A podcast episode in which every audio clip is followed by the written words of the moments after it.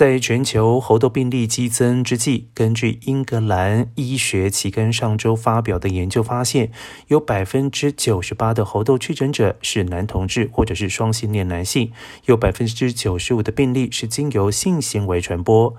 世卫组织秘书长谭德赛呼吁，保护自己免于猴痘感染的最佳办法是降低接触风险，并且进一步指出，应该做的包括减少性伴侣的数量，重新考虑与性伴侣的性行为，并且与任何新伴侣交换联系资料，以便在必要时得以进行后续的追踪。而目前，全美已经通报将近五千起的猴痘确诊或者是疑似的病例。